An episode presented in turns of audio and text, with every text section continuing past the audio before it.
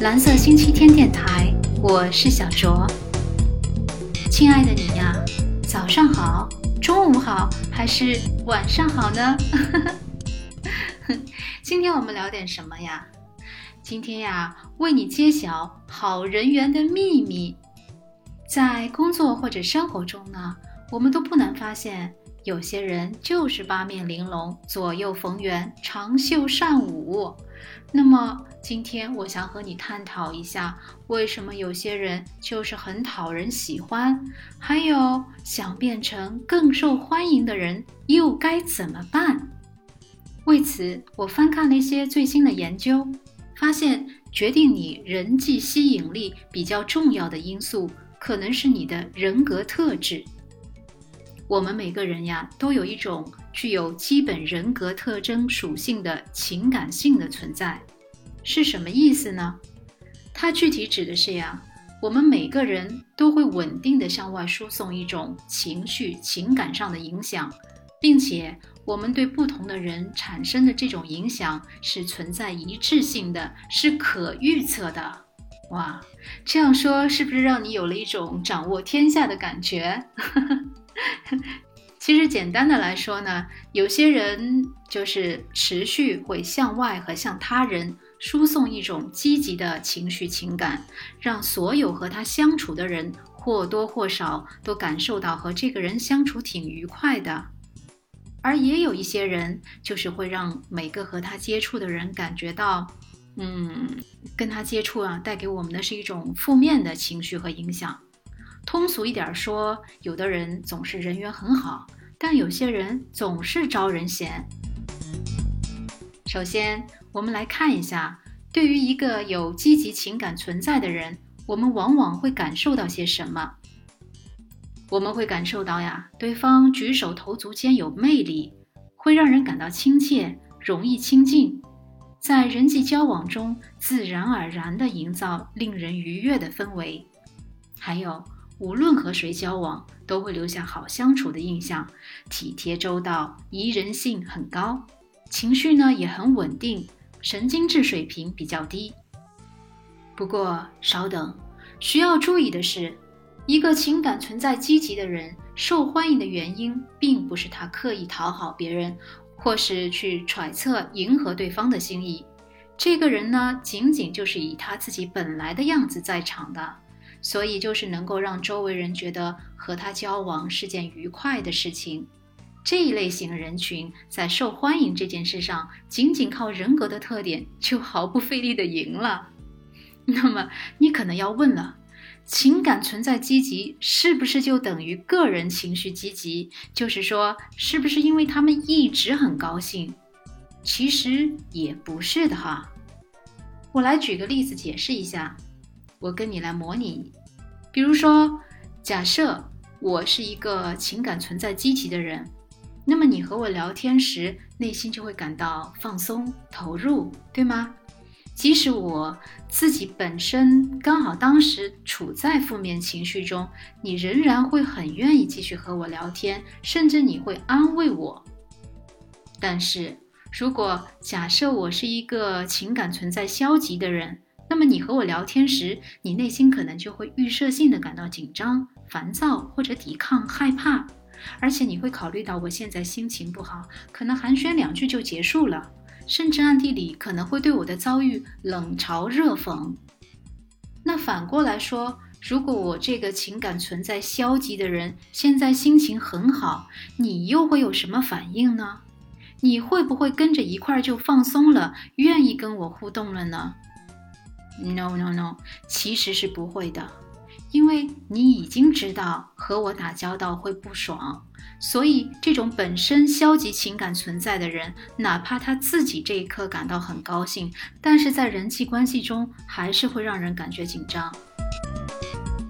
好，其次，接下来我要跟你研究一下，为什么有些人的情感存在会比另外一些人更积极呢？其中有一种可能性，就是一个人有积极还是消极的情感存在是与生俱来的，也就是爹妈生的。哈，这个竞争力太强了。很多研究表明啊，越消极的人，宜人性水平也就越低。情感存在的这种积极程度与这个神经质水平是负相关的，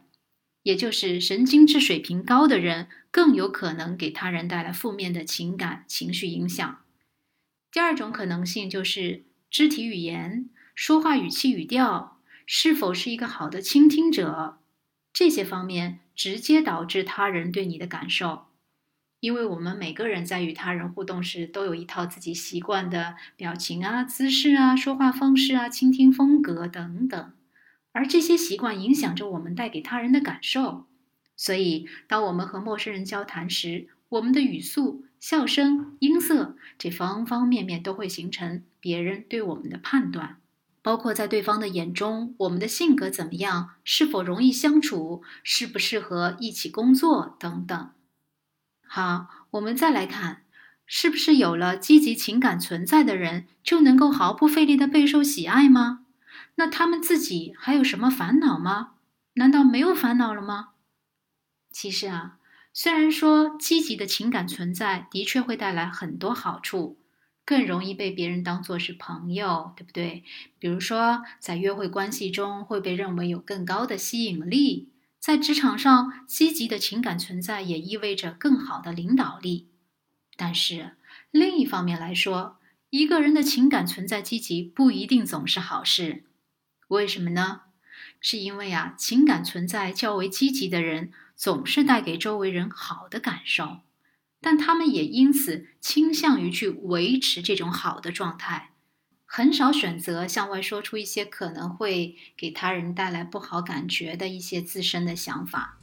尽管他们说了也会更大概率获得他人的理解，因为他们一直给到别人一种好的感受，别人就更愿意去理解他。但是由于他自己本身的这个选择，使得他可能很少会去倾吐自己的内心，他们更多的压抑自己的情绪。那这长此以往，潜移默化的就会影响自己的身心健康，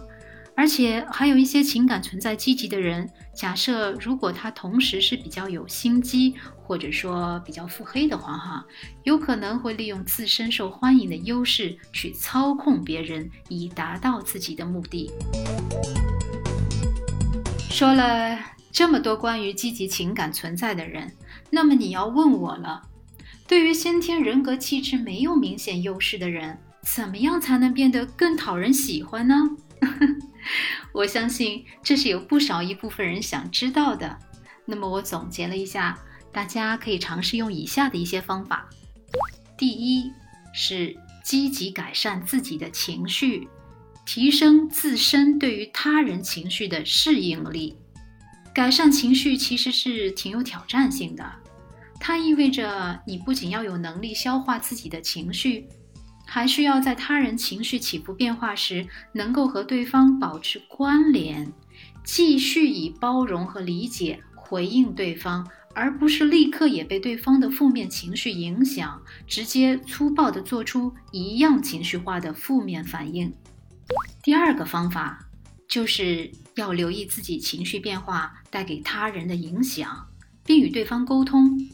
如果调整情绪对你来说不是那么容易，你可以尝试去意识到自己的情绪变化会影响那些和你互动的人。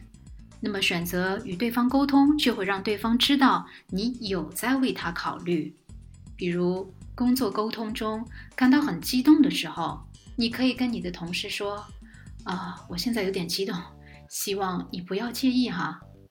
再比如，约会时因为堵车或者是天气而心情不好的时候，你可以跟你的伴侣说：“啊，我今天心情不太好，说话会有点冲，辛苦你多担待哈。”